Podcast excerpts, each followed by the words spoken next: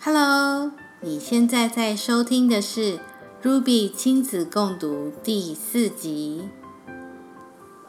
今天要跟你分享这本书的书名是《Dasher》by Matt Tavares。You may have heard the story of how a certain red-nosed reindeer was chosen to get Santa's sleigh one foggy Christmas Eve. You've probably heard of the eight other reindeer too. Maybe you can even remember all their names. But you might be surprised to hear that there was a time long ago when Santa's sleigh was pulled not by a team of reindeer, but by a single horse named Silverbell. In those days, Santa didn't have quite as many toys to deliver as he does now. But over the years, as more and more children believed in the magic of Christmas, Santa's list grew longer and longer, and his sleigh grew heavier and heavier. Santa knew that pretty soon dear old Silverbell was going to need some help. This is the story of how an ordinary family of reindeer became the most famous animals in the world. And it never would have happened if it weren't for a brave young doe named Dasher. Life was not easy for the reindeer family of J.P. Finnegan's traveling circus and menagerie. They spent long days crammed together under the hot sun as an endless stream of curious people jostled to catch a glimpse of them. Even at night, there was little rest. Some nights, to pass the time, Mamma would tell stories. It was a magical place, she would say. The air was crisp and cold, and the ground was always covered with a cool blanket of white snow. Your father and I were free to roam under the glow of the North Star. Dasher, the youngest reindeer, loved Mamma's stories. Is that the North Star, Mamma? she asked. The very same, Mamma said. We always knew we were home when it was directly overhead. I wish we could go there, said Dasher. Mamma sighed. I do too, she said. But Mr. Finnegan is not kind to animals who try to escape. Day after day, under the watchful eye of Mr. Finnegan, the reindeer family delighted crowds wherever they went. Dasher liked being with her family, and she loved meeting so many children who were always kind to her. Sometimes they even fed her carrots which were her favorite food. But at night, while the others were sleeping, she would lie awake, gazing at the bright star on the horizon, wishing for crisp, cold air and cool blankets of white snow. One night, mighty winds shook the circus tents and rattled the animals' cages. Dasher was wide awake, wishing on the North Star when she was startled by a loud creak. The gate to their pen had swung open. Dasher could hear rustling from inside Mr. Finnegan's trailer. She glanced up at the North Star. She looked back at her sleeping family. She knew that this might be her only chance. Her heart pounded. She took a deep breath, and then she ran as fast as she could. On she went for hours with the North Star as her guide, but no matter how far she traveled, it was still way off on the horizon. Dasher began to wonder if she would ever make it there. She thought about turning back, but she couldn't remember the way. She didn't know what to do. So she looked up at the North Star and made a wish. Just then, Dasher heard something in the distance a soft jingling coming from the woods. There, in a clearing, Dasher saw a man and a horse. I'm sorry, Santa, said the horse. The sleigh is just so heavy this year. The man smiled. Now don't you worry, Silver Bell, he said.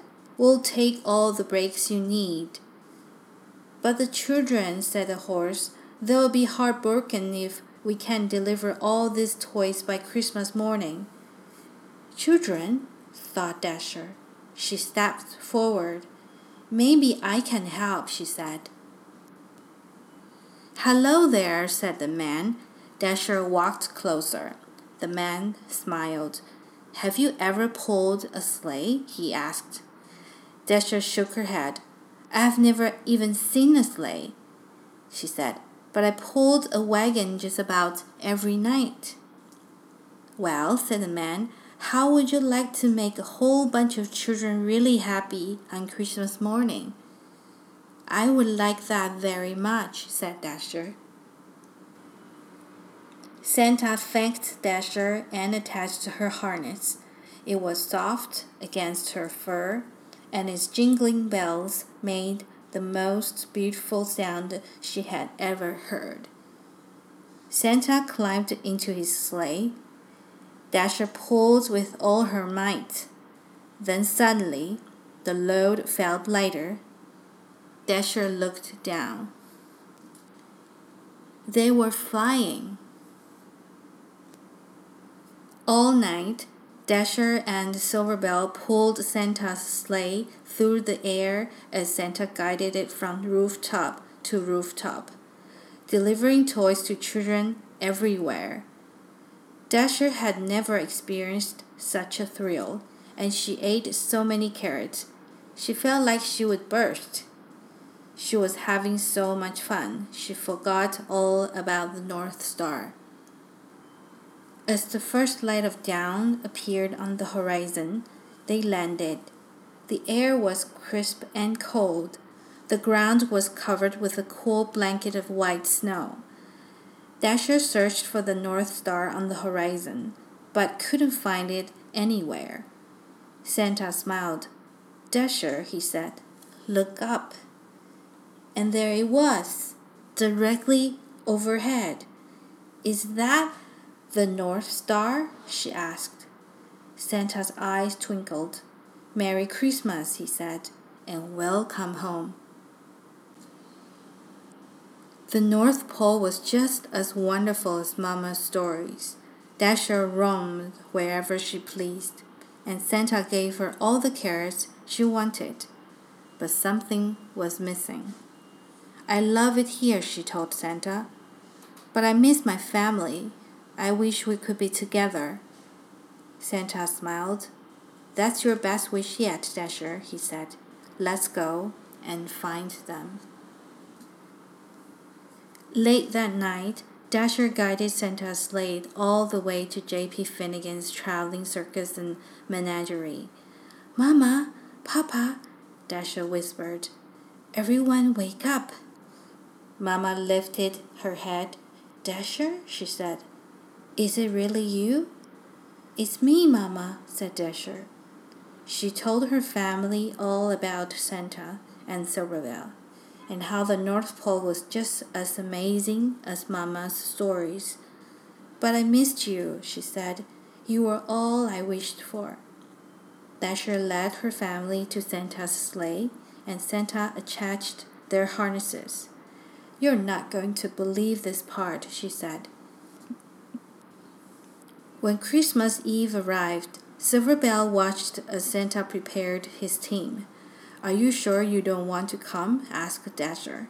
I'm sure, said Silverbell. I know the eight of you will do a fine job. Late that night, as Santa and his new team of reindeer soared around the world, he called them by name for the very first time. Now Dasher, now Dancer, now Prancer and Vixen, on Comet, on Cupid, on Donner and Blitzen. On Christmas morning, after all the toys had been delivered, they flew back to the North Pole, where they still live happily today. There, the air is crisp and cold the ground is always covered with a cool blanket of white snow. And Dasher has everything she ever wished for. 谢谢你花时间把这个故事听完。如果你和你的孩子都喜欢听故事，欢迎你订阅 Ruby 亲子共读。让我们好好花几分钟的时间，和孩子一起享受一本书。你可以在脸书社团搜寻 Ruby R U B E E 亲子共读，就可以找到我们。